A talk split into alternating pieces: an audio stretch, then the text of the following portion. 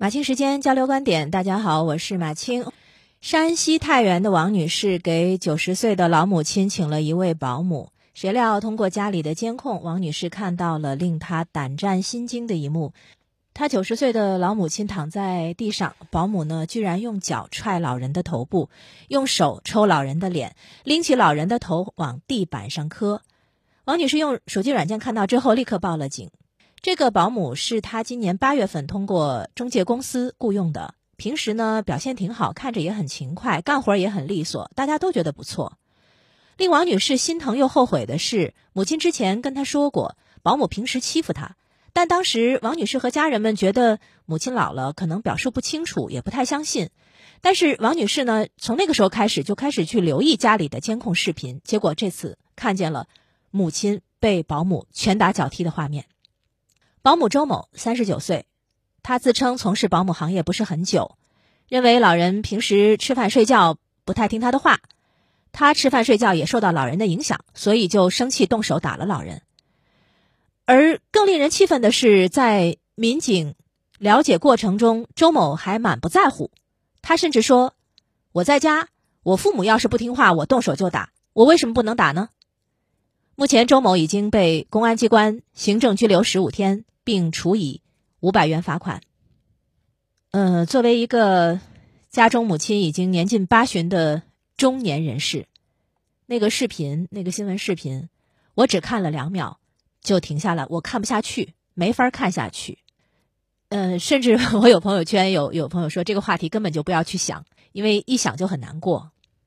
母亲也是独居，身体变得日益孱弱。当母亲身体不能自理的时候，我该怎么照顾她？这个是迫在眉睫的事儿。我相信很多家庭可能都得思考这样的事情。无论是养老机构还是请保姆，其实是都要冒风险的。今年广东惠州有网友爆料说，去养老院看望九十五岁的老人，结果发现老人身上有淤伤、有血迹。后来查控查看了那个监控，发现老人被一个护工反手扣住，扯头发拖行。那后来养老院回应说，涉事护工是因为一条毛巾的事情和老人发生争执，目前已经被调岗。四川自贡有一所敬老院也被曝虐待老人，而且居住环境脏乱差、不堪入目等等。这个也不是中国独有的问题，养老产业比较发达的地区也存在着虐老现象。比如说，去年澳大利亚政府就是因为发现养老机构虐待老人的案件激增，于是启动了一项针对养老院的高规格公共调查。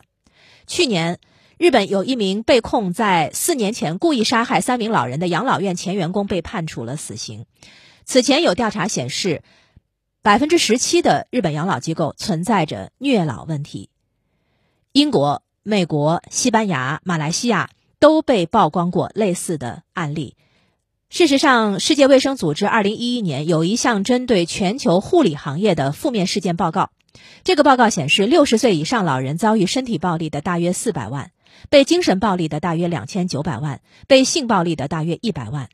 护理行业中的暴力行为，这个报告显示，百分之三十七的护理服务工曾经有过语言暴力，百分之二十的护理服务的员工曾经有过对老人的身体暴力，百分之二十七的护理服务的员工曾经有过忽视老人的行为。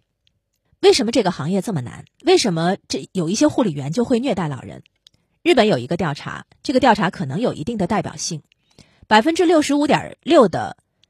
这个情况是和员工的教育程度低、知识水平低、看护技能不足有关；另有百分之二十六点九是因为员工的压力过大或者没有办法控制情绪导致的。那这次的虐老事件可能是某种佐证吧？保姆周某。他直到被抓都没有意识到殴打老人的行为有多么恶劣，反倒不以为然的说自个儿在家父母不听话照样打。我们可以想象一下周某的成长历程，我猜他一定是在一个对家庭暴力不以为然的环境下长大的。我猜他小的时候大概率的可能是挨惯打骂的。当他成年以后，父母年迈，那他们在家庭当中的地位就颠倒了。那他就从挨打者变成了施暴者，他的知识和观念都不足以让他认识到家庭暴力是一种罪恶。但是，能找到一个愿意贴身照料失能或半失能老人的保姆已经很不容易了。哪里还能够对护理员的教育程度、看护技能、情绪、性格挑挑拣拣呢？这就是现实的无奈啊！我认识一位钟点工大姐，她多年服务的一个家庭，老人突然中风，从医院回到家之后呢，需要照料，生活暂时不能自理。老人非常习惯并且信任这位大姐，所以老人的子女也愿意高薪请她兼职做护工。大姐本来是想拒绝的，但是感念于老人曾经在她最困难的时候施过援手，所以咬咬牙答应了。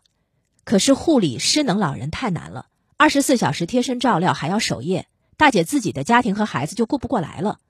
所以后来她跟我说，老人康复的还不错，他打算咬牙坚持到老人可以自己起夜，可以自己行走。就辞工不做了，再多钱也做不动。我亲戚家的老母亲失能失智，亲戚自己其实也已经是退休老人了，身体也不好。先是把老母亲送到了养老院，可是，一周之后，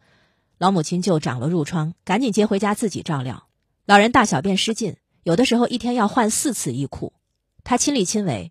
一年半之后，老母亲安详离世，而他自己直接住进了医院。所以看到保姆殴打老人这一类的新闻的时候，我真的那种感觉啊，五味杂陈，愤怒夹杂着苦涩。一方面担忧的是自己的母亲，另一方面又仿佛看到的是若干年后的自己。惩处痛责那个打人的保姆是容易的，给家庭安放监控也是不难的，呼唤市场更有力的监管，或者是督促更严格的筛选机制，也是常规操作。但是，如果这是一个供求严重失衡的市场，又如何才能保证找到一个薪酬合理又专业贴心的护理员呢？都说养老产业是朝阳产业，但是说真的，想在这个产业当中挣钱的人多，愿意为这个产业提供劳动力的人是远远不够的。然而，如果如果连我们自己都没有办法克服“久病床前无孝子”这句魔咒，又如何期待他人呢？同样是世卫组织的报告发现，当老人需要护理以后啊，百分之四十八的家属对老人使用过精神虐待，百分之十九的家属对老人使用过身体暴力。或许我们只能够把期待的目光再次投向技术了吧？人工智能护理员，快点来吧！